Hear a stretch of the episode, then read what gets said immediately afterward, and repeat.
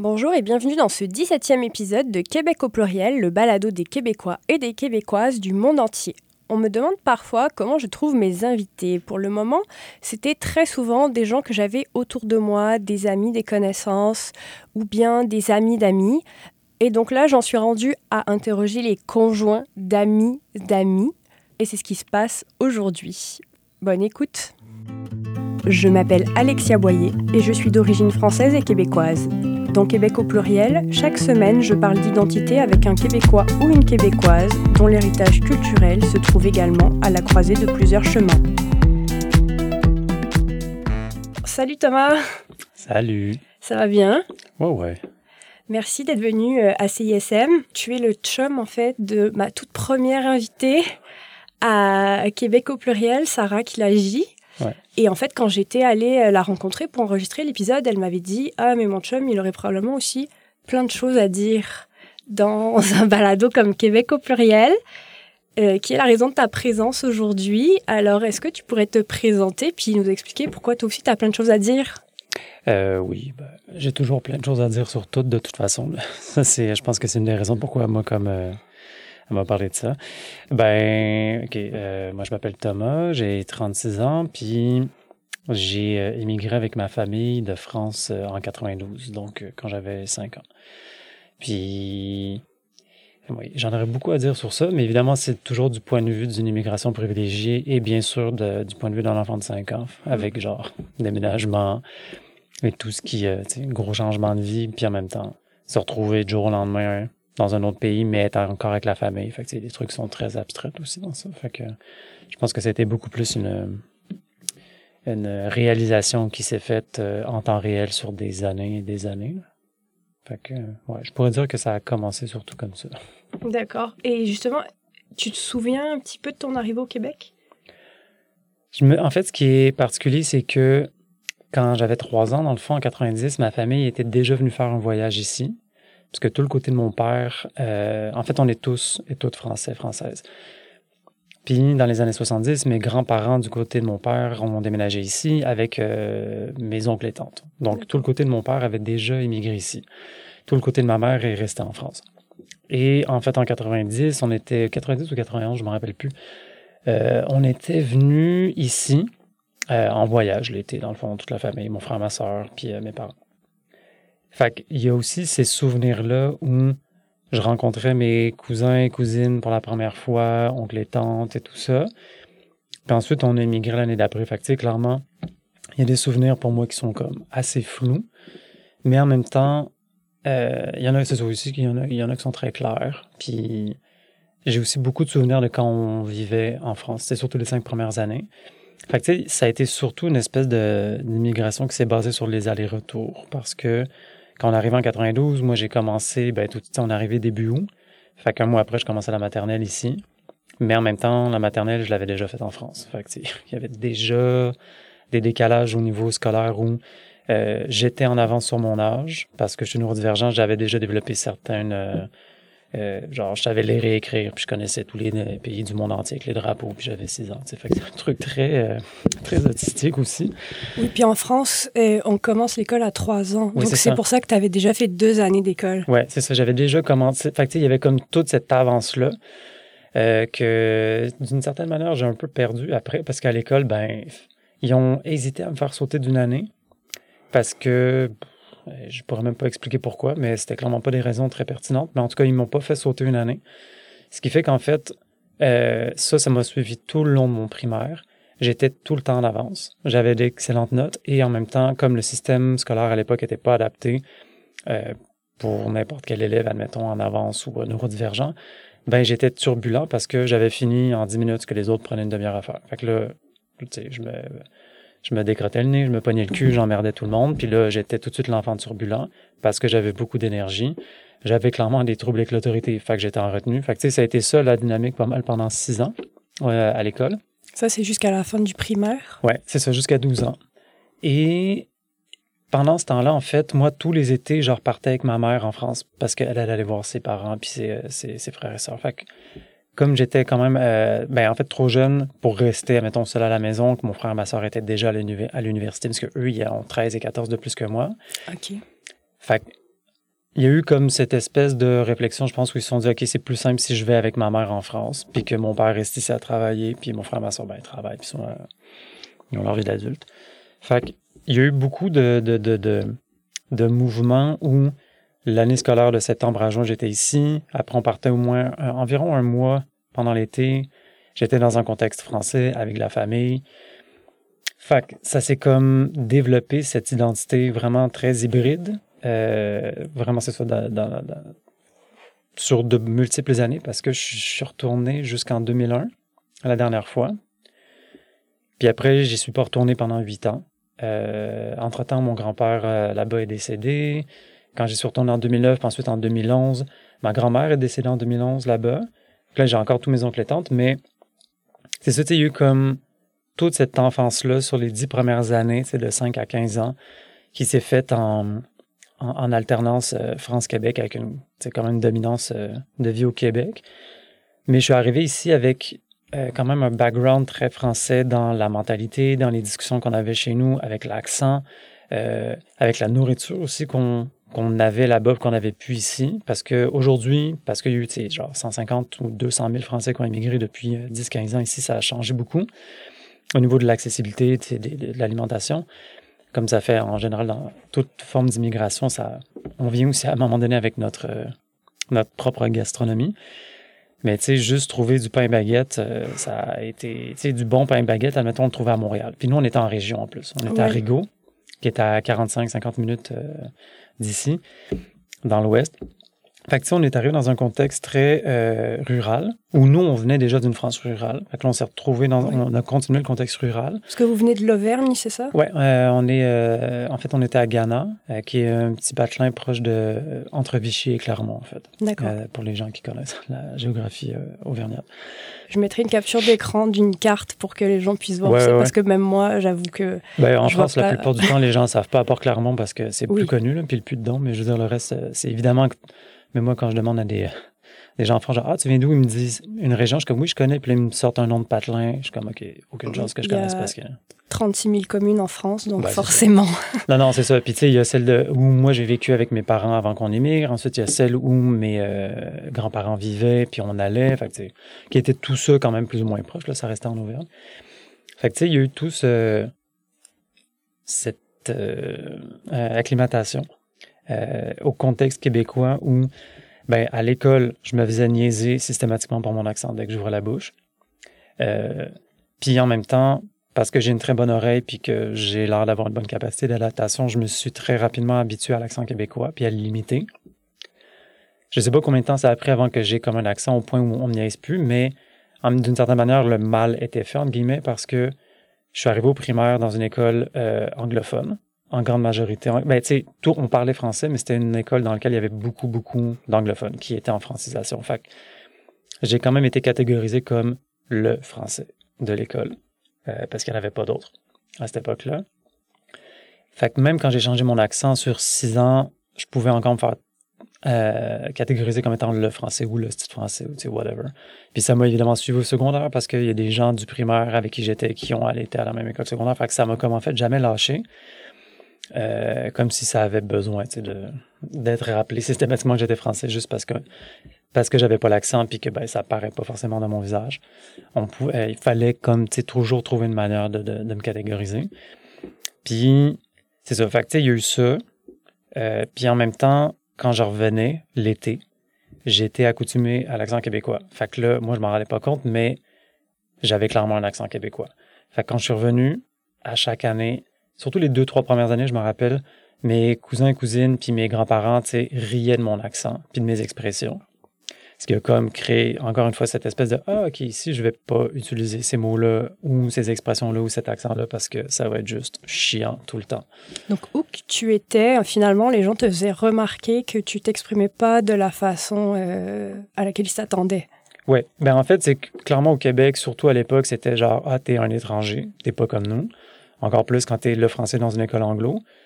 En France, j'étais le cousin canadien qui était plus français, soudainement, parce que je vivais au Canada, tu sais. Malgré le fait que ben, je gardais quand même un attachement à la France, toute ma famille est française. On garde l'accent à la maison. Quand je parle avec mes parents, ça a été ça longtemps le gag. Euh, sais, avec mes amis, c'est que mon accent revenait automatiquement. Revient automatiquement quand je parle avec mes parents au téléphone, admettons. Fait que, tu sais, à un moment donné, je l'ai comme assumé, mais ça a été plus long, pas parce que j'en ai honte ou quelconque chose dans le genre, c'est surtout parce que cet accent-là était rattaché à la discrimination, de la, une forme de honte ou du bullying, de l'intimidation pendant, euh, 10 à 15 ans de ma vie, surtout de ma, jeunesse. Fait ça a créé euh, ben ça a créé une espèce de, de, de, scission où je me considère toujours pas québécois aujourd'hui. Je considère quand même que je suis un Français qui a immigré au Québec, juste parce que au-delà de mes racines, ma mentalité est beaucoup plus proche euh, de la mentalité française. Puis c'est ça, il y a plein de choses qui sont interreliées aussi, qui sont beaucoup plus euh, difficiles à décortiquer ou qui ont pris beaucoup de temps à décortiquer. Tu sais, j'en ai 36. Fait j'ai vu c'était quoi le contexte entre étant au primaire, au secondaire, au cégep, à l'université, dans le travail. Tu sais, il y a comme ces choses-là qui, euh, qui, qui, reviennent au point où justement maintenant, euh, quand les discussions s'orientent vers ça, je précise quand même que je suis français puis je suis d'origine française. Puis là vient avec les, euh, le discours habituel de non, toute ma famille française, blablabla. Bla, bla, bla, Puis là d'expliquer le CV de vie de genre, mais c'est parce que si ça, ah, mais t'as plus l'accent. Je une espèce de discussion extrêmement redondante que je me sens pas obligé de raconter, mais je pense que c'est important de le nommer parce que ben, il y a une partie de moi qui déteste cette catégorisée. Fait c'est sûr que euh, d'une certaine manière, j'ai l'air de me justifier de Ah, mais t'as plus l'accent. Je suis comme Ouais, mais c'est parce que, tu sais. Fait que maintenant, en général, le, avant je l'expliquais un peu plus longuement, maintenant c'est Ouais, ben, tu sais, quand tu passes 15 ans à te faire intimider, euh, intimider à cause de ton accent, tu le changes. Mais c'est aussi naturel, j'imagine. Quand tu arrives aussi jeune, de toute façon, tu t'imprègnes très facilement des accents euh, qui sont autour de toi, donc tu aurais peut-être même, sans y penser, pris l'accent. Ben, je suis pas 100% sûr de ça parce que j'ai pas de souvenir, en fait, de moments où je parlais à l'école sans que ça vienne automatiquement avec une moquerie. Donc, c'est évidemment impossible de dire, genre, qu'est-ce qui se serait passé si ça avait pas lieu, mais tu sais, si j'avais immigré ici puis que l'accent euh, ne comptait, euh, comptait pour que dalle, dans le fond, puis que personne me l'avait fait remarquer euh, de manière déplaisante. Je pense que je l'aurais quand même gardé parce qu'à la maison, euh, je parlais pas avec un accent québécois. C'était vraiment que à l'école d'une manière, c'est vraiment la technique caméléon pour me fondre dans le décor, pour acheter la paix en fait, puis arrêter de tout le temps me faire catégoriser, puis aussi parce qu'à un moment donné, euh, ça devait venir clairement avec mon gros caractère aussi, mon impatience, c'est qu'à un moment donné, je pouvais juste puncher les gens quand je me faisais écœurer. Fait que, tu sais, après euh, la deuxième année où je me retrouvais tout le temps retenu pour des troubles de comportement, mes parents m'ont mis au karaté pour apprendre à arrêter de taper sur les gens quand j'étais fâché. Puis aussi que je pense que c'est ça, c'est qu'il y a un truc où, encore aujourd'hui, même si au second, au primaire, c'était pas de l'intimidation, c'était plus genre du donnant-donnant parce qu'on m'écœurait, donc j'écœurais, puis je me laissais clairement pas faire. J'étais quand même avec le profil dont je parlais tantôt, d'être rapidement catégorisé comme l'enfant problème parce que euh, ben, je finissais avant tout le monde, je niaisais. Tu sais, j'ai un tempérament taquin à la base et quand même très, euh, très sociable, très actif. Fait tu sais, ça a pris beaucoup d'activités parascolaires pour commencer à les canaliser. Mais en même temps, je me suis quand même retrouvé le trois quarts du temps en retenue pendant mon primaire parce qu'il y avait toujours un contexte rigide auquel euh, je trouvais ça niaiseux de suivre ces règlements-là. Fait c'est facile de mettre ça juste sur le dos de Ah ouais, mais c'est parce que je comprenais pas. Genre, j'avais pas envie de hmm. suivre les règles. C'était très euh, clair. Mais quand je t'écoute, je me demande si ça peut être quand même une bénédiction pour toi d'arriver au Québec parce que l'école française est beaucoup plus rigide que l'école québécoise. Et je me dis, si tu as eu ces problèmes avec l'autorité au Québec, qu'est-ce que ça aurait été en France? Mais ça dépend, c'est ça. C'est que, je pense qu'en France, on m'aurait peut-être euh, mis une classe au-dessus, puis j'aurais été plus sollicité mentalement et mm. intellectuellement. Parce que tu vois, quand je suis arrivé au secondaire, les trois premières années, j'étais au privé, parce qu'il y avait une école euh, secondaire privée dans le village où on vivait. Puis mes parents craignaient ça parce que normalement, en 16e année, j'avais fait l'examen pour aller à l'école internationale pour avoir le profil euh, avancé. Puis je les avais réussi, les tests. Mais les profs m'ont comme recalé parce qu'ils disaient, ouais, mais avec le comportement qu'il y a, blablabla, ça va pas marcher. Ils m'ont comme un peu cassé ces opportunités-là, en fait, de me développer beaucoup plus que j'aurais pu. Ce qui fait que j'ai été envoyé dans une, dans une école privée qui était quand même correcte, mais qui n'était pas du tout axé sur les, les, les, qualités les compétences de chaque élève, en fait, euh, contrairement au programme international. Fait quand je suis arrivé, j'ai quand même été quand même beaucoup plus sollicité hum, au, euh, au secondaire. Puis d'un coup, je me suis calmé. Fait quand il y a eu les premières rencontres de parents-élèves, mes parents, évidemment, euh, appréhendaient ces moments-là parce que depuis six ans, ils se faisaient juste répéter que leur enfant était terrible et que c'était le bordel. Fait qu'eux, ils, ils appréhendaient toujours ces moments-là. Puis là, quand ils se sont fait dire pour euh, que non, non, tout va bien, il est très gentil, très sage, euh, ça se déroule bien, il fait ses devoirs, tout, mes parents étaient comme, vous êtes sûr qu'on parle du même enfant, là? On parle bien de l'enfant qui a été comme 375 fois en retenue en six ans, là? Tu sais, qui a des E en comportement systématique. Fait que, tu sais, ça a comme switché justement parce qu'il y a eu le cadre un peu plus rigide du collège privé, puis de la charge de travail qui est venue, alors qu'au primaire, ben, bon, après, ça reste le primaire aussi, c'est, ça, ça reste, c'était pas une mauvaise école du tout, mais je pense que le contexte était quand même très rigide. Fait que, je sais pas, je pense que si on m'avait sollicité plus tôt, euh, intellectuellement, il n'y aurait peut-être pas eu ces problèmes-là. Parce que je me rappelle, tu sais, j'ai tellement, tellement de souvenirs de moi qui m'emmerde à l'école, c'est fait Aujourd'hui, je le sais, j'en parle avec des amis qui sont profs, que quand il y a des élèves qui sont comme ça dans leur classe, ils ont tout le temps des trucs à leur faire faire. De genre, ah ben, tu sais, au pire, prends le ballon, on va kicker dehors pendant 10 minutes, mais reviens après. Moi, on m'aurait laissé faire ça, il y aurait eu zéro problème. Parce que, encore aujourd'hui, tu sais, de me sentir pris en otage quand il faut que j'attende après tout le monde pour quelque chose, ce qui arrive de, évidemment, beaucoup plus rarement quand tu es adulte puis que tu travailleur autonome, mais quand ça arrive, encore là, ça vient vraiment rapidement me chercher parce que je me sens infantilisé, puis je me sens comme débilisé. Je suis comme, OK, je peux-tu avoir de la gentilité, puis juste bouger. Fait que, tu sais, clairement, il y a un truc dans ma neurodivergence où si on me donne de l'espace, moi, je m'amuse avec ça. Mais c'est sûr que dès que ça, ça devient trop rigide, ça, ça s'effondre. Puis je le fais effondrer volontairement parce que c'est ça. Technique d'auto-sabotage. Mais auto-sabotage, puis aussi à un moment donné, je pense que, sais, dans le milieu dans lequel je travaille, les, dans le milieu des arts, il y a un gros problème avec les dynamiques de pouvoir aussi dans ce milieu-là. Mm. Puis étonnamment, c'est la chose sur laquelle c'est un peu mon cheval de bataille depuis les dernières années. Fait que c'est pas anodin non plus. Fait je pense qu'il y a quelque chose chez moi qui est pas juste envers moi-même, mais envers tout le monde. Je pense pas qu'on devrait tolérer quelconque forme de dynamique de pouvoir. Euh, mais c'est ça, ça c'est comme un, cheval de bataille qui est assez éternel. Puis heureusement, je suis pas le seul à me battre contre ça. Mais tu sais, pour en revenir à cette, euh, ce clash-là, je le ressens encore aujourd'hui, puis ça a été validé avec beaucoup de discussions de, collègues qui, eux aussi, sont issus d'immigration, où on a de la difficulté, pas à s'intégrer, mais à juste euh, avoir une, euh, une, forme de parole libérée sans sentir qu'il y a quelconque retour négatif qui peut nous revenir en pleine face. Là. À cause des stéréotypes? Même pas parce que, tu sais, moi, justement, je suis issu d'une immigration privilégiée. On n'a pas fui de guerre, de famine, d'exil ou de, de, sentence de mort. on n'a rien fui. Ne serait-ce que. Mon père ne sera pas content de le dire, mais genre, à la limite, on n'a peut-être pas payé tous les impôts qu'on devait payer la dernière année qu'on est parti. Comme, oh, oh.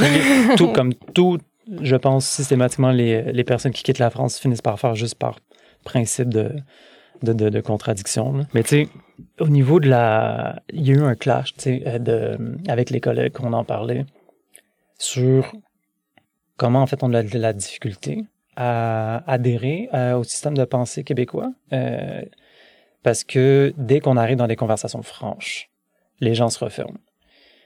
Et ça, c'est quelque chose que, bon, j'ai réalisé beaucoup plus tard, mais qui a clairement été une source de conflit avec des, collègues de classe ou même adultes après parce que j'ai toujours été la personne qui nommait la chose, qui était nommer l'éléphant dans la pièce. Puis là, ça faisait chier tout le monde. Pourquoi? Ben, j'étais comme, à un moment donné, il faut qu'on en parle, à quoi ça sert. Mais c'est parce que j'ai été éduqué comme ça aussi. Euh, dans ma famille, à toujours être critique, à voir les choses, puis à pas hésiter à les nommer, puis à pas considérer ça comme des tabous. Alors qu'ici, tu as l'impression que tu marches constamment sur des œufs, tu sais, si tu veux vraiment pas froisser personne. Puis de toute façon, c'est pas dans mon tempérament, mais tu sais, c'est quand même une discussion qui est revenue avec beaucoup de personnes. Puis pas juste français, sais, n'importe quel continent. On s'est comme mis d'accord à un moment donné que, ah, OK, sans faire trop de généralité, parce qu'évidemment, tu dis ça, puis là, tout le monde, c'est choc au Québec, mais n'empêche qu'au Québec, les gens n'aiment pas le conflit. Ils aiment ça se mettre la tête dans le sable. Puis ils aiment pas ça être trop critiques. Puis les gens qui sont critiques, c'est des chialeux. Puis si t'es pas content, retourne chez vous. T'es comme, d'accord. Mais je pense que les Québécois ont quand même conscience. en tout cas, moi, j'ai déjà eu des, des conversations avec des Québécois, Québécoises qui m'ont dit clairement on n'aime pas le conflit, on ne sait pas gérer de conflit. Mais pour moi, c'est encore pire parce que c'est de dire oui, oui, je sais, je suis habillé très sale en ce moment, mais j'ai pas envie de me changer.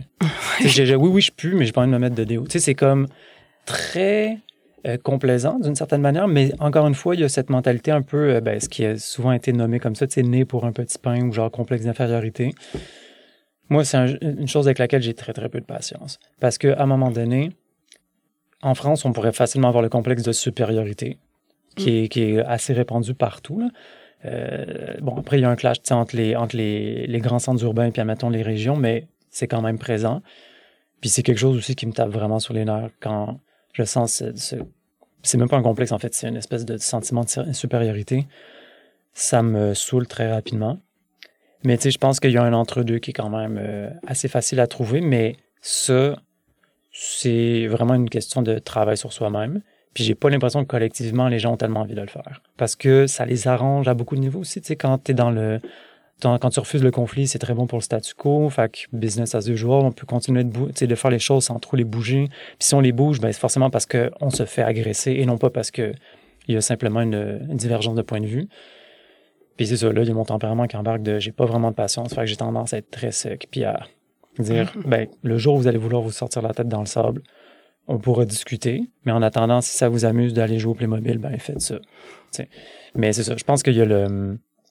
Je dirais que malgré le fait que je vis plus en France et que j'ai pas l'intention d'y revivre un jour, je sens qu'il y a beaucoup de pentes de mon identité française qui sont très, très présentes à tous les jours. Puis, je me suis questionné aussi comment, ben, comme beaucoup de gens, tu sais, comment l'identité se construit au final. Parce que je me dis, ben, peut-être que j'aurais été vraiment plus chiant encore si j'étais resté en France. Parce que j'ai, tu sais, je veux dire, clairement, mon tempérament, c'est, euh, ben, mon, ma personnalité s'est tempérée un peu. Je pense que cet hybride-là est, ben, est, bénéfique. Puis quand je parle de, pas juste moi, tu sais, je pense que toute forme d'hybridité est bénéfique. Euh, toute forme de croisement, tu sais, de culture, de discipline, je pense que c'est tout le temps, tout le temps euh, sain. Euh, mais c'est ça, je pense qu'il y a quelque chose qui pour moi n'a jamais été vraiment résolu, puis que je cherche même pas à résoudre. C'est pourquoi je me sens toujours plus français que québécois. Tu moi, je me sens pas québécois, en fait. Je suis un Français qui a grandi au Québec, mais qui a une certaine forme d'attache à la France, même si j'y vivrais pas, parce que il y a tellement de choses en France qui sont qui fait qu'il y a 200 000 Français qui ont immigré ici. C'est pas un addon non plus. C'était dans un pays qui n'a pas de famine, de guerre ni rien, mais tu as quand même une forte immigration de gens qui viennent au Québec. Au-delà des avantages économiques, il y a quand même un, gros euh, ras-le-bol, je pense, de la mentalité. Oui. puis en plus, pour beaucoup, c'est pas une migration de gens qui sont dans le besoin. Au contraire, c'est une fuite des cerveaux. Exactement. De gens qui vont mettre leurs compétences ailleurs parce que, ben, moi, j'en fais partie. Même si j'avais déjà ce lien avec le Québec. Je suis clairement partie parce que j'acceptais plus la façon dont ça se passait en France et mhm. on est nombreux, nombreuses dans ce cas. Ouais, Ah ouais, énormément. Puis tu sais, la question qu'on m'a souvent posée, c'est depuis l'âge de 6-7 ans, c'est bien pourquoi ta famille émigre ici? J'étais genre, qu'est-ce que j'en sais? Puis que je m'en fous en fait, là, genre moi je, m'en fous complètement. Là. Fait que tu sais, la question est revenue très souvent avant même d'avoir une réponse. Puis à un moment donné, je me suis mis à inventer des réponses. Puis à un moment donné, j'ai comme entendu par écho parce que j'avais pas forcément l'envie de poser la question à mes parents. Tu sais, le... je sais pas, j'en sentais pas le besoin. Non pas que c'était tabou, c'est juste j'en sentais pas le besoin. Puis tu sais, j'étais capable de le déduire par moi-même. Ben, il y a la moitié de ma famille qui vit ici. Euh, mes parents étaient euh, éleveurs cultivateurs quand on était en France. On s'entend, c'est pas une, une situation qui est facile. Euh, ben, en fait, c'est une situation qui est très difficile parce que c'est super exigeant physiquement. Puis t'es d'une certaine manière travailleur autonome, fait que précaire financièrement, fait que t'as comme vraiment le que les quasiment que de, revers de médaille puis très peu d'envers. Fait que pour moi c'était comme assez clair pourquoi ils ont immigré ici. Puis après ben j'ai fini par comprendre ah, OK, c'est parce que c'était plus difficile de vivre en France, il y avait le climat politique aussi qui commençait à être assez chiant. Fait que Pourtant, 92, ben, c'est mon année de naissance, donc j'ai pas beaucoup de souvenirs. Mais il me semble que ça devait être pas mal moins pire que ça l'est aujourd'hui. Mais je pense que c'est tout le temps comme ça partout. Là. C'est, ah, c'était, me semble, moins pire à l'époque, mais en même temps, c'était pire pour certaines choses. Mm, c'est vrai. Mais tu sais, mes parents qui sont nés en 50 puis en 51, ben, ils ont connu, ils ont fait mai 68. Fait que, tu sais, ils ont vu aussi euh, ben, la, les, la fin des années 60, 70, puis le début de la, dé- la première dépression euh, économique, euh, début 80, les 10 ans des euh, 12 ans. Ouais, parce que c'était 12 ans, 6 ou 7 ans. En tout cas, c'était comme 12 ou 13 ans des années Mitterrand, tu sais. Euh, Mitterrand a été élu en 81, donc 92, ça faisait 11 ans. Ouais, fait tu vois, c'est ça. Puis, tu sais, c'est à partir de là, puis c'était pas juste Mitterrand, on sait que c'était Thatcher, puis c'était euh, Reagan aussi. Genre, les années 80, ça a été vraiment une, une décennie.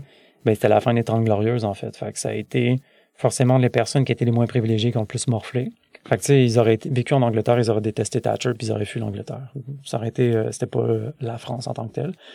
Mais, c'est ça, je pense que il y a eu cette opportunité, puis ce que j'ai su très longtemps après, c'est que ça s'est fait quand même assez euh, dernière minute. Tu sais, ça n'a pas été planifié cinq ans d'avance. Tout ça, ça a été planifié comme six mois. Je pense que c'est quand on est vu en 91, en fait, mon père euh, a fait, Hum, il y aurait quand même du potentiel ici, la vie est moins chère, la vie est moins exigeante. Euh, ah, il y a plus d'emplois, ok, il y a plus d'opportunités. Les deux plus vieux commencent à, à, à vieillir aussi, s'en vont à l'université. Le plus jeune commence le primaire, ça pourrait être un bon moment pour. Mais tu sais, il y a eu clairement beaucoup, beaucoup, beaucoup de pourparlers euh, entre mes parents parce que ben, ma mère devait quitter la, toute sa famille ici, en fait, euh, ben, de, de, de France pour venir ici. Puis clairement, le deal, c'était ben, j'y retournerai à chaque été euh, jusqu'à ce que ça me tente plus. Puis elle y, retourne encore euh, aujourd'hui. Fait ça, il y a cette, euh, il y a toujours eu cette connexion avec la France, mais j'ai des flashs aussi de quand moi j'étais en France l'été où on est début 90, il n'y a pas Internet. Puis on s'appelait avec des cartes de téléphone ou avec des espèces de codes qu'il fallait faire.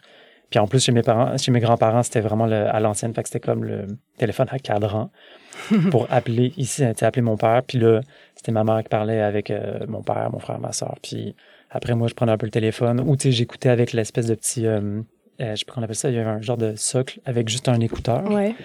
Fait que, tu sais, moi, je me souviens que j'écoutais un peu les conversations. Puis, tu sais, un mois, quand t'as 5, 6, 7, 8 ans, c'est quand même long. Oui. Puis, encore plus, là, on est en campagne, il n'y a pas grand-chose à faire, je joue avec mes cousines, mais tu sais, la vie passe vraiment pas de la même manière. Fait il y a des fois où je m'ennuyais, des fois non, mais ça a été, tu sais, ça, ça a été euh, très, très fondateur quand même dans mon identité, au final. Parce que c'était, ben, je vivais à la française un mois, tu sais, à la campagne l'été, encore plus, tu sais, où t'as pas le, le quotidien de, bon, faut aller à l'école. Fait que ça, c'est sûr que ça a eu un impact sur euh, comment je suis aujourd'hui. Et justement, tu disais qu'il y a eu une énorme vague d'immigration française depuis au Québec. Toi, quand tu rencontres des Français qui viennent juste d'arriver, comment tu te sens par rapport à eux? Parce que pour eux, tu dois être un Québécois, j'imagine. Ouais, ben, il y a eu, euh, ben, je pense que comme tout le reste que j'ai raconté euh, précédemment, il y a eu des étapes, puis ça a changé à chaque fois. Les premières fois où j'ai été en contact avec des Français, ça a été pendant un festival, en fait, quand j'étais au collège de Valleyfield, là, au cégep. Donc, encore une fois, en région. Euh, Il n'y avait pas de Français au, cégep. C'était que des Keb. Puis, on était en 2006 à ce moment-là au festival. C'est un festival de, de théâtre parce que j'avais justement commencé à faire du théâtre pas mal euh, toute l'année au, au cégep. Puis il y avait un festival international, donc des troupes de partout dans le monde venaient. Puis c'était extraordinaire comme expérience. Ça a duré une semaine. Puis il y a eu une troupe de France qui est venue cette année-là, de jeunes de notre âge. Puis ça, ça m'a énormément marqué parce que, en fait, ça m'a fait prendre conscience à quel point ça me manquait sans que je le sache. Parce que là, on était rendu en 2006, ça faisait cinq ans que je n'étais pas retourné en France. Euh, ça me, ça me manquait pas forcément d'y retourner l'été. Même si j'avais aimé ça, ça me, j'ai pas de souvenir que ça me manquait parce que ben, j'avais ma vie ici, puis euh, j'avais mes amis, puis euh, je commençais à travailler, fait que ça allait. Mais je me rappelle que ce festival-là, j'avais beaucoup de chillé avec, les, euh, avec cette troupe de Français, puis on s'était juste toutes bien entendu avec eux et elles en général. Puis, je me rappelle un soir, on était clairement complètement bourrés, puis je me rappelais que je leur ai dit que ça allait me faire chier le jour où ils allaient partir parce que j'avais été capable de reconnecter avec ces gens-là, ben, de reconnecter avec moi-même, certaines parties de moi-même, euh, grâce à ces gens-là pendant ce, ce sept jours où on se voyait, matin et soir. Puis, ouais, il y avait eu comme un genre de deuil parce que eux comprenaient des choses que mes amis les plus proches ne pouvaient pas comprendre. ne serait-ce que ça fait du bien de pouvoir parler avec mon accent français sans me sentir comme hors de moi-même ou hors du contexte dans lequel je suis ou, mettons, euh, prompt aux, euh, aux blagues de, l'entourage. Puis après, ben, mes parents ont, eu un dépanneur pendant 15 ans. Ils ont travaillé, euh, ils, ont, géré un dépanneur pendant 15 ans, qui était juste en diagonale de chez nous en plus. Puis tu sais, on a commencé à avoir quelques clients français aussi dans ces années-là. Fait que des fois, c'était des clients qui étaient agréables, des fois, c'était des clients qui étaient chiants. C'est vraiment dans le bon typique euh, français chiant de genre, pourquoi vous agissez comme ça? Genre, c'est pas, on est au Québec, agissez pas de même, c'est juste, ouh, ça me, vous détonnez dans le contexte. Des, vous êtes vraiment exigeant pour des choses qui n'ont pas besoin de l'être. Fait il y avait un peu ce cliché-là aussi, des fois, des familles, euh, des fois très privilégiées qui immigraient dans leur, euh, parce qu'eux, ils venaient, ils venaient vivre leur rêve canadien de l'hiver, puis les traîneaux avec les chiens. J'étais genre, oh man, éduquez-vous, pour vrai, c'est genre, c'est insultant. Fait que tu sais, il y a eu ce revers-là aussi. Puis, ben, quand j'ai déménagé à Montréal euh, en 2012, j'ai été de plus en plus en contact avec euh, des, des, gens, euh, avec des Français françaises, parce que ben, je travaillais dans des bars, dans la, dans la restauration. Et là, il y en avait beaucoup, parce que c'était en général un des postes les plus faciles à trouver, un des emplois les plus faciles à trouver quand, euh, quand, quand tu puis que tu parles déjà la langue. Il y en avait beaucoup qui travaillaient dans la restauration. Fait ça a été une autre forme de contexte. Il y en a avec qui ça, je m'entendais bien, d'autres moins, mais j'ai jamais été trop capable de savoir si c'était juste parce que euh, le fait de sentir que je parlais avec des Français fait que je m'abandonne un peu plus. Ou, c'était, assez trop. Puis des fois, le contexte est tellement pas propice à ça. T'es dans un resto, tu te fais gueuler après par ton boss ou t'es sur le stress. Fait clairement, on connectait à certains niveaux. Ne serait-ce que des fois au niveau des expressions, des référents, des blagues, tu sais, des... à ce niveau-là, je pense que ça faisait du bien. Puis, ben, aujourd'hui, j'en ai quand même quelques-uns, euh, quelques-unes des amis qui sont français, françaises dans le milieu des arts. Mais je ne saurais pas euh, dire si, admettons, je me sens plus proche d'eux et elles, plus que le contact, admettons, le premier contact se fait plus facilement. D'accord. Euh, je pense que des fois l'accent est là, des fois l'accent est pas là. Euh, des fois, c'est un exercice de penser du genre, ah, est-ce que je, je, me lance à, avoir l'accent tout de suite ou des fois, c'est inconscient, ça pop tout seul. Puis il y a tout le temps la question de, ah, mais t'es français, mais, ah, mais oui, mais tu sais, ça s'entendait un peu, mais j'étais pas sûr. Puis les expressions, des fois que tu utilises, c'est genre, ça me saoule et tout ça, je suis à la rage, bon. Tu sais, il y a ça aussi qui, qui, qui est resté puis que j'aime euh, continuer d'utiliser. Mais ouais, je pense que la question qui m'a souvent gossé aujourd'hui, sais, quand tu parlais de c'était quoi ton expérience avec, euh, avec ces gens-là, c'est on m'a souvent posé la question, ben pas posé la question, mais ah, mais t'es français, mais pourtant t'as pas l'accent, puis toi, ça s'entend pas. Puis moi, de sentir qu'il faut que je justifie mon identité. Comme si c'était mal d'être québécois, non, bien sûr, mais ça me fait chier de savoir que les gens me croient pas quand je dis que je suis français. Parce que là, pas que je me sens invalidé, c'est plus, ah, mais c'est pas parce que j'ai l'accent québécois que je suis forcément québécois. J'ai juste une bonne oreille, puis je l'ai travaillé cet accent-là. Puis, tu sais, mon frère et ma soeur sont arrivés plus tard. Oui, ils ont un peu d'accent québécois, mais ça s'entend qu'ils sont français. Ils n'ont ont pas perdu leur accent.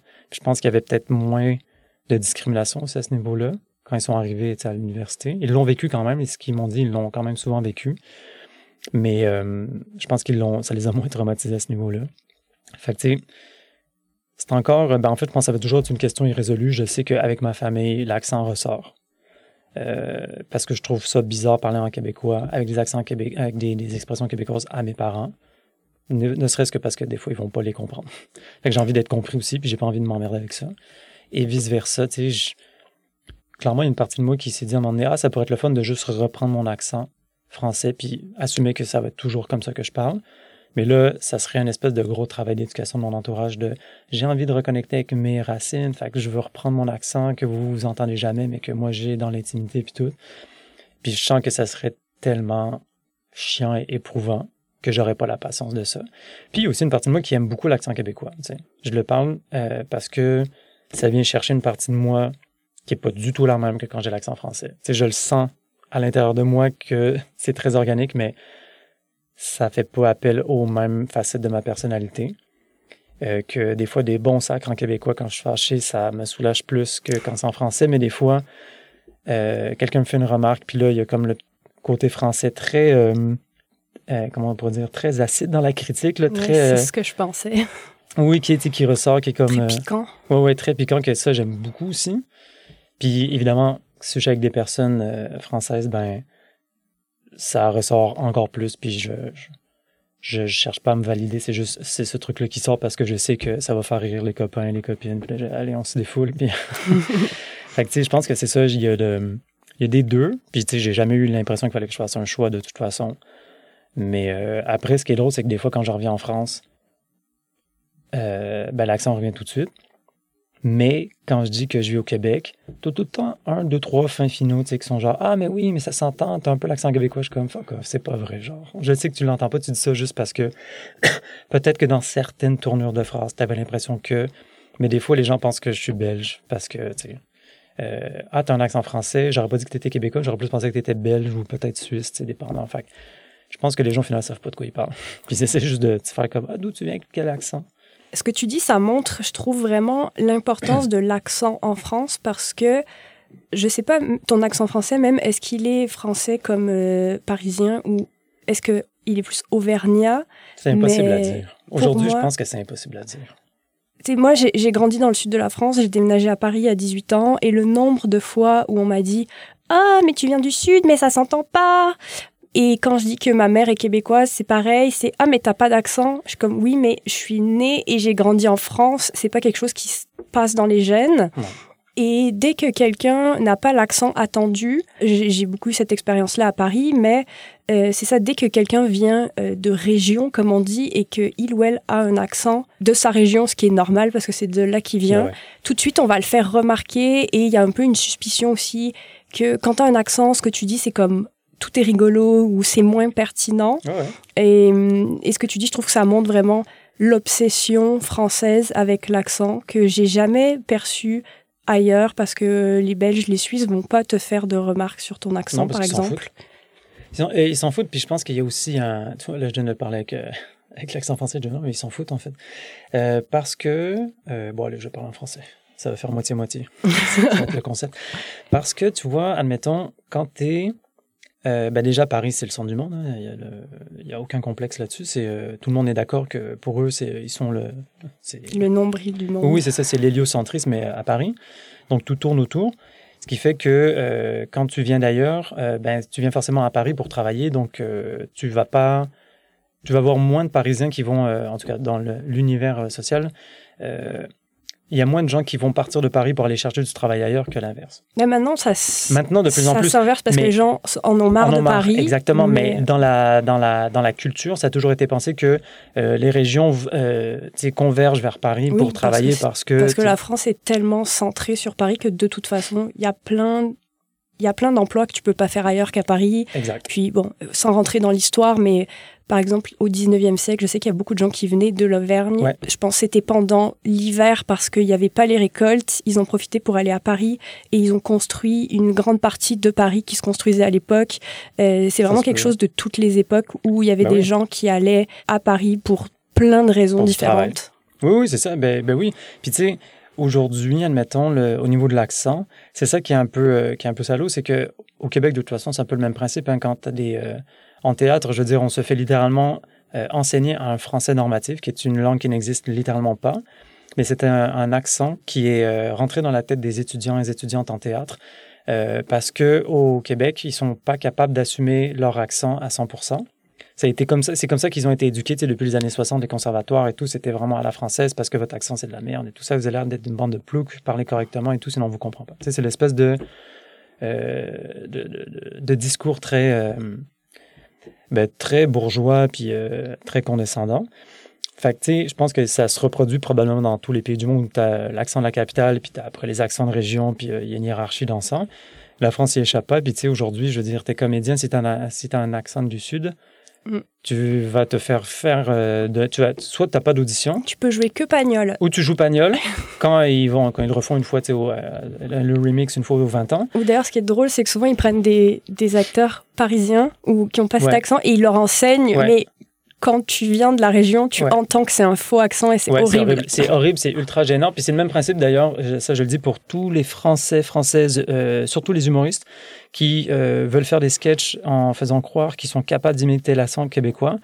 C'est non, ça ne marchera jamais et ça sera jamais drôle. Et Valérie Lemercier qui fait Céline Dion, ça ne marche pas non plus. Non, mais je veux dire, aucun, il faut arrêter les Français là, les Français, les Françaises. Français, Françaises, comme disait De Gaulle, il faut arrêter parce que euh, les accents, quand vous essayez de les choper, vous pensez les avoir et en fait, de l'extérieur, vous avez juste l'air ridicule.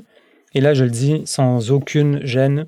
Vous pouvez m'écrire sur Facebook pour me dire que je suis. Vous pouvez m'insulter si vous voulez, ça me dérange pas. Je tiens mon point.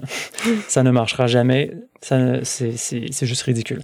Mais tu vois, quand tu es, admettons, euh, quelqu'un du Sud, en France, si tu si ça s'y auditionne, ben, tu vas te retrouver soit, les trucs de Pagnol, ou tu vas aller faire plus belle la vie, ou tu finis par faire le tavernier dans un bar marseillais, parce que bon, c'est apparemment que ça que les. Euh, c'est le, genre, le seul genre de rôle que tu peux faire. Mais ce qui est fou, c'est que l'accent du Sud, il est tellement connoté en France que tu n'es même pas crédible dans quoi que tu fasses. Exactement, ouais. Et il y a même euh, une fille qui m'avait raconté qu'une fois, elle faisait des cours pour euh, se préparer à des, concours d'école de commerce bon, assez prestigieuses. Et on lui avait dit essayez de camoufler votre accent parce que ce que vous dites c'est pertinent mais on vous prendra jamais au sérieux avec cet accent là et moi-même je me souviens que quand j'ai déménagé à Paris j'ai fait quand même j'avais pas un très fort accent du sud mais j'ai fait un effort pour qu'il disparaisse le plus vite possible.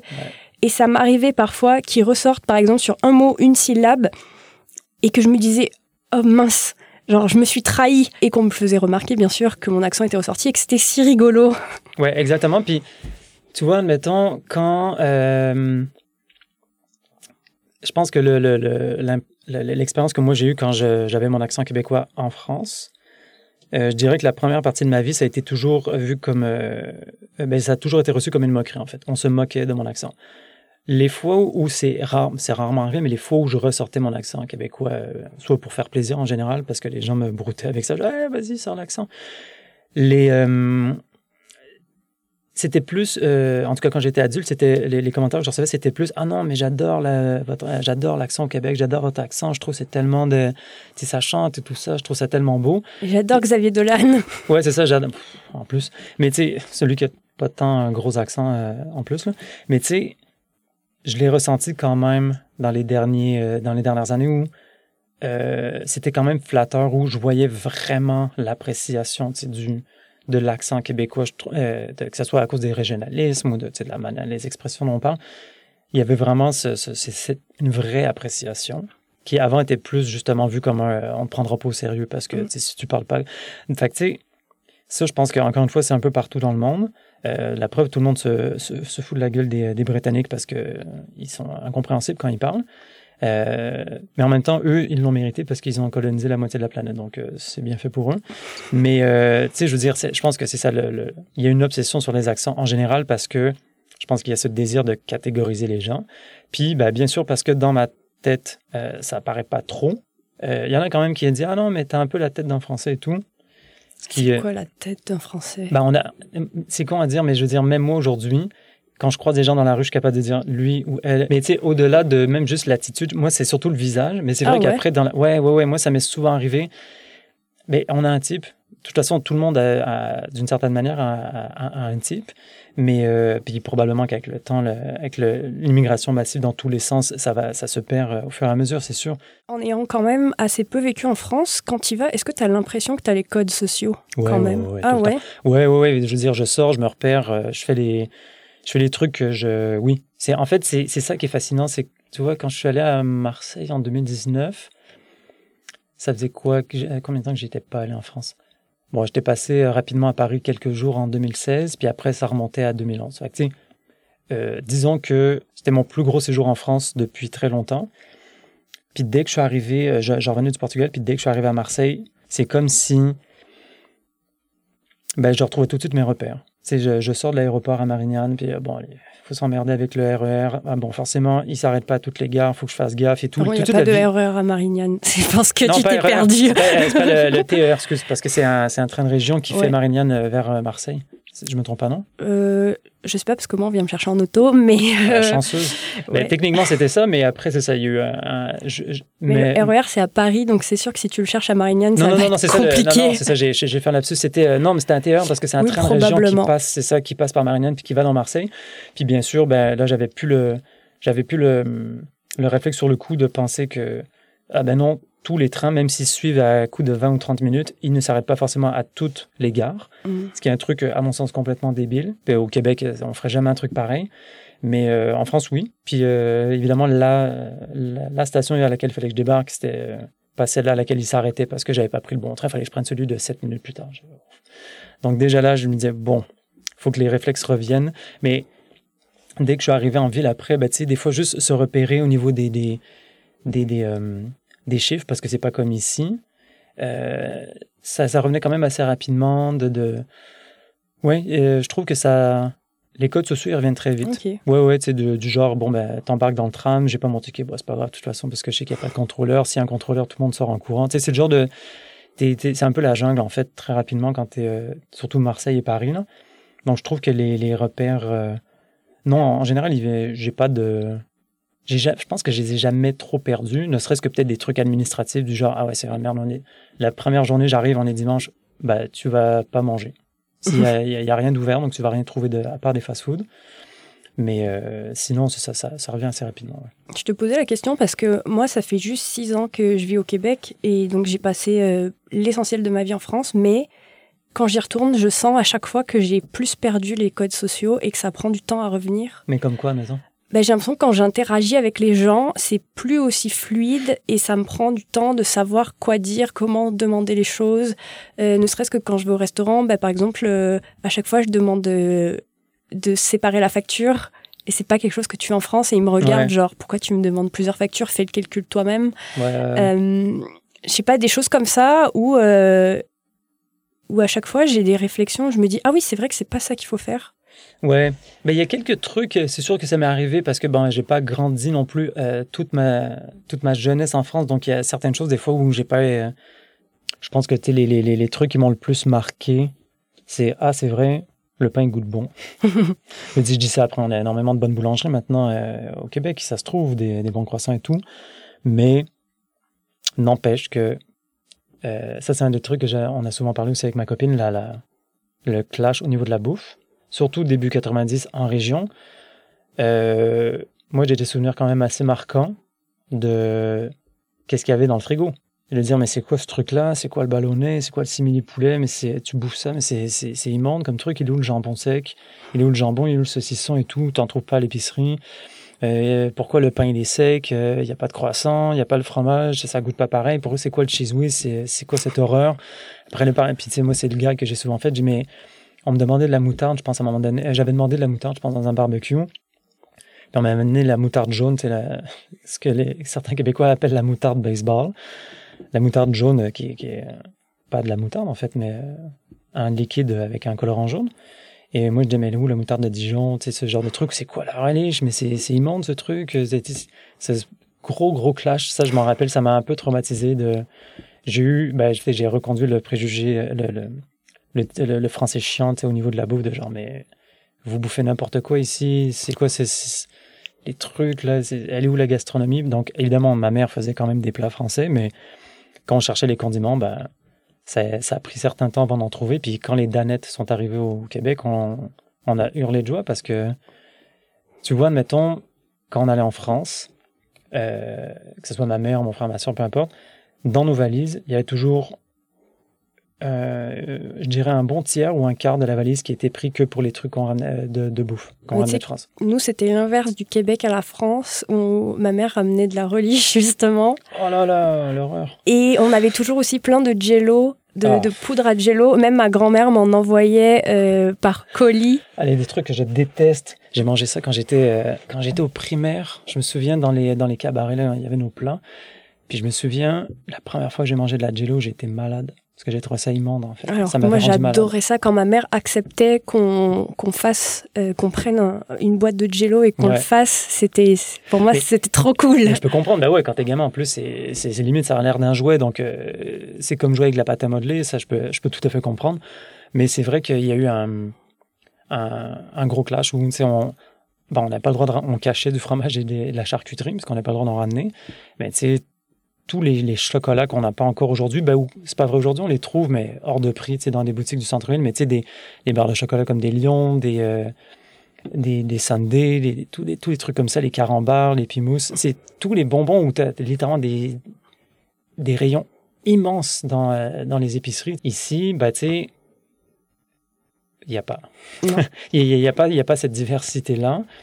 Puis euh, bon, après, c'est correct, il y a d'autres choses. Il y a plein de trucs qu'on trouve ici qu'on ne trouve pas en France. Puis euh, c'est donnant-donnant. Mais je sais que moi, ça.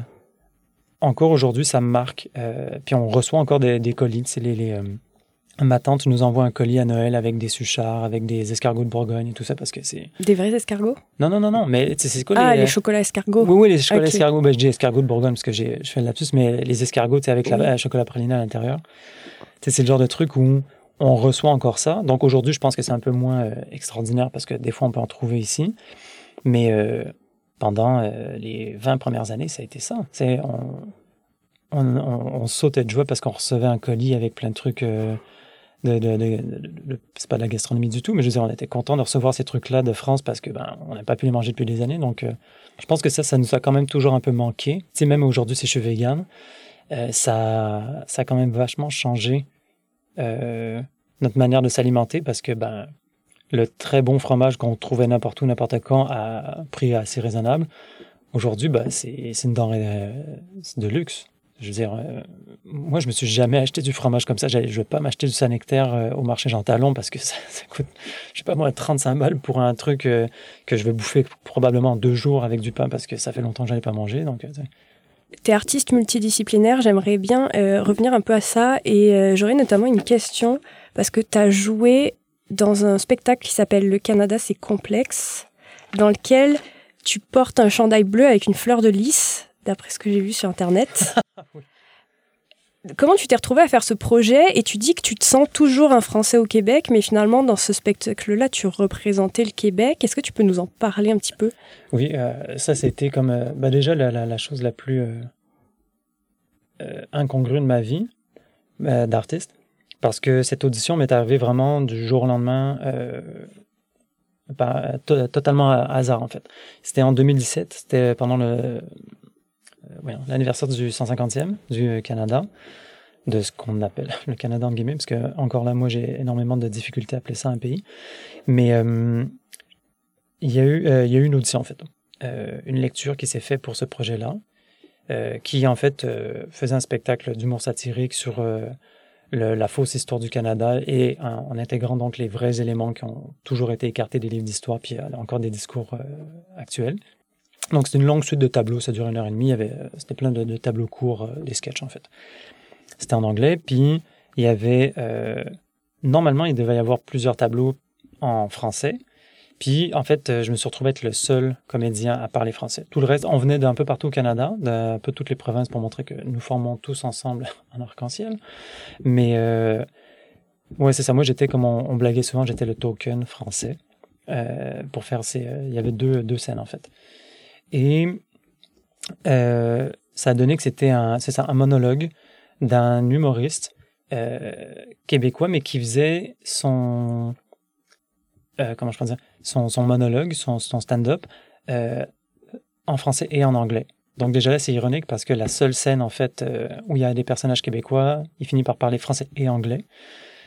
Et c'était écrit en plus par un, par un humoriste qui parlait un peu français, mais qui parlait majoritairement anglais. Donc moi, j'avais traduit euh, volontairement certains trucs parce que je disais, mais là, vous exagérez un peu de faire un, spectacle soi-disant bilingue, alors qu'en fait, il y a que dalle. Puis c'est pas parce que j'étais là pour défendre la francophonie, c'est juste pour dire, mais à un moment donné, euh, dites juste que c'est un spectacle anglo, puis on s'en fout. Donc oui, puis ça a donné que c'était ça le, le, costume, c'est j'étais le, le, le, cliché de l'humoriste québécois qui vient faire des blagues entre le, le Québec, le Canada, la province, le pays, les séparatistes et tout ça, fédéraliste. Donc voilà, c'était un, un peu ça le, contexte. Euh, c'était quand même quelque chose que j'aimais bien faire parce que ben, je suis pas quelqu'un qui va forcément faire de l'humour, dans le sens que j'aime pas euh, l'humour. Surtout québécois, ça me saoule assez rapidement. Tu veux dire euh, l'humour en tant que métier? Oui, stand-up et tout ça. Oui, non, parce que j'aime beaucoup rire et faire des conneries, dire des conneries et tout, ça j'aime bien. Mais pour moi, il y a toujours eu la, réflexion de c'est pas parce que tu es drôle que c'est de l'humour et vice-versa. Donc, euh, il y a ça déjà. Euh, mais je trouvais ça quand même agréable simplement parce que bon, bah, ça reste que c'est un monologue, je peux m'amuser dans ça, je peux me prendre des libertés. Puis le spectacle, on l'a fait 50 fois, donc euh, je pouvais aussi de plus en plus me permettre de, certaines libertés. Mais c'est comme ça que j'en suis venu à faire ce truc-là. Mais tu sais, j'avais pas l'impression d'être. Ben, d'une certaine manière, j'étais un peu le porte-parole représentant du Québec dans ce spectacle-là. Et ironiquement, c'était euh, ben, un truc de cinq minutes sur une heure et demie. Euh, qui faisait un peu certaines généralités. Puis au final, ouais, il y avait beaucoup de trucs questionnables, je dirais, dans l'écriture, mais c'était pas. Euh, il y avait rien de douteux, c'est juste que c'était très en surface, puis un peu daté. à mon sens, c'est pas. si on m'avait dit écris un truc qui représente le Québec, déjà j'aurais dit je pense que ta question est un peu bizarre. Qu'est-ce qui représente le Québec déjà a énormément de choses. Puis je pense pas qu'il y a une chose qui doit représenter le Québec, mais après, si on veut y aller dans la satire, Ouais, je sais pas, genre, à la limite, j'aurais été plus loin, je me serais mis à vraiment avec le, avec le chapeau, tu sais, avec un stade olympique dessus, en train de manger une poutine, puis en train de dire tabarnak tout le long. Euh, si on veut vraiment aller dans la grosse caricature que les Anglos se font des Québécois, en général. Mais ouais, c'était un peu ça l'expérience de. Mais somme toute, c'était surtout le. Moi, ce que j'ai retenu surtout, c'est qu'on a voyagé pendant trois mois à travers le Canada, puis on était tout frais payé. Donc, c'est surtout ça qui était, euh, qui était agréable. D'accord. Euh, là, on arrive vers la fin de l'entrevue, donc euh, je te demanderai la question signature qui est euh, si tu devais nommer un objet culturel, mais vraiment au, au sens le plus large possible d'objet culturel, qui te représente toi avec toutes tes influences, qu'est-ce que tu nommerais? Un objet culturel donc de la France, du Québec bah, C'est vraiment de toi en tant que personne. Donc j'imagine que pour toi... Comme tu disais, moi, ma culture, mon objet qui me représente, c'est Ouais. Oula, j'en ai aucun. Parce que Mais quand je... dis objet, ça peut être une tradition aussi, ça peut être vraiment. Euh... Enfin, j'ai jamais trouvé de terme meilleur que objet pour expliquer. Mais une chose, admettons, qui peut être. Ouais. Parce que. C'est les trucs, euh, admettons, typiquement français dans les événements, bon, on fait pas, 14... on fait... on fait pas le 14 juillet. Euh, on fait pas de... trucs très culturels français au niveau des événements, même québécois de toute façon. Euh... Un truc Ouais, je dirais que je suis quelqu'un qui mange encore énormément de pain.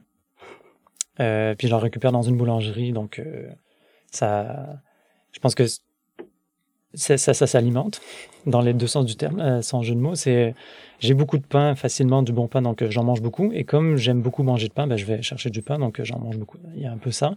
Enfin, je dirais que ce qui est très culturel chez moi, c'est l'importance du pain, bah, du bon pain, parce qu'après, si je prends manger du pain euh, pomme en tranche, euh, non, ça m'intéresse un peu moins. Mais je pense que oui, l'amour de, de manger du bon pain, ça, ça. Puis dans ma famille, c'est pareil, là, on est tous assez euh, à cheval sur le, la, qualité du pain, on est ultra critique. limite, on est un peu le cliché comme les Italiens avec la pizza, on est, on est chiant sur ça. Là. ah non, mais t'as pas fait les, tomates, tu les as pas cueillies à la main, c'est pas pareil. C'est vraiment le genre de truc très. on fait ça juste parce qu'on aime s'y croire. Mais je pense que ça serait le pain parce que, euh, comme je disais justement, j'en récupère dans une boulangerie, donc j'en distribue souvent à des gens. Puis je suis fasciné en fait de la, du si peu de quantité qu'ils récupèrent en fait. Puis des fois c'est par gêne. Puis des fois je leur dis mais regardez j'ai 50 baguettes à donner, prenez-en, prenez-en. Et les gens ah non mais deux ça va, on n'en mange pas tellement. Puis c'est la question, c'est la réponse qui revient souvent. Je dis mais comment vous faites, comment vous faites pour manger si peu de pain? Moi j'ai l'impression que je bouffe une baguette par jour à moi tout seul. Euh, vous mangez quoi? Vous mangez rien Alors que ouais c'est ça. Je pense que c'est euh, comment les gens m'ont renvoyé ce reflet-là de moi, en fait, qui est un gros bouffeur de pain, qui, est, qui adore ça, qui est... Oui, je pense que je dirais que c'est peut-être l'objet culturel. Finalement, t'es pas un Français bouffeur de grenouilles, t'es un Français bouffeur de pain. J'en ai mangé quand j'étais jeune, les grenouilles. J'avais pas détesté ça, mais c'est pas non plus, euh, c'est pas le, gros cliché du. Euh, à la limite, j'étais le gros cliché du Français qui bouffe pain, fromage, charcuterie souvent tout le temps dès que je peux, parce que pour moi, c'était un repas valide comme un autre, avec des cornichons, bien sûr. Merci d'avoir écouté cet épisode de Québec au pluriel, produit comme d'habitude avec CISM. On se retrouve la semaine prochaine avec un nouveau type d'épisode. En effet, en plus des récits individuels, j'ai décidé d'inviter de temps à autre des experts qui peuvent analyser la construction identitaire, le fait d'être québécois et tout plein de choses dont on parle régulièrement dans Québec au pluriel. Rendez-vous donc la semaine prochaine.